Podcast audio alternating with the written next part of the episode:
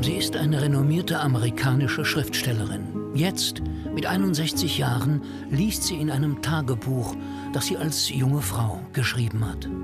Die Vergangenheit ist fragil. Fragil wie Knochen, die mit dem Alter brüchig geworden sind.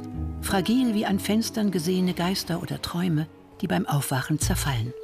Wie verlässlich sind Erinnerungen? Das Tagebuch konfrontiert sie mit ihrer Sicht auf ihre Zeit als junge Frau. Als sie ein kleines New Yorker Apartment mietete, Literatur studierte, an ihrem ersten Roman arbeitete. Offensichtlich hatte sie viele Stunden in Bibliotheken verbracht, um die Werke der großen Dichter und Philosophen zu lesen. Ich konnte mich im Lesesaal entspannen. Ich atmete gleichmäßig.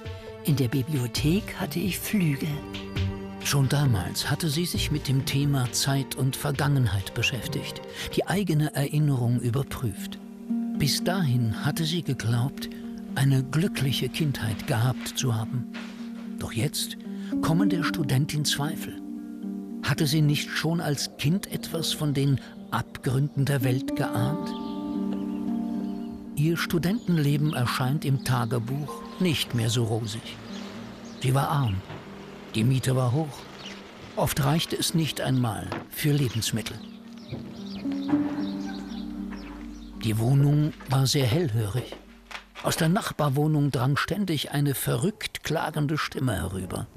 Es wurde ihr zur Gewohnheit zu lauschen, die Wand abzuhören. Eines Tages erfuhr sie dabei Schreckliches.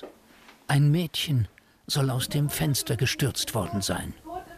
Das aus dem Fenster geschmissene Mädchen war ein so starkes Bild für mich geworden, dass ich mich dabei ertappt hatte, nachzusehen, ob unter meinem Fenster Leichen lagen.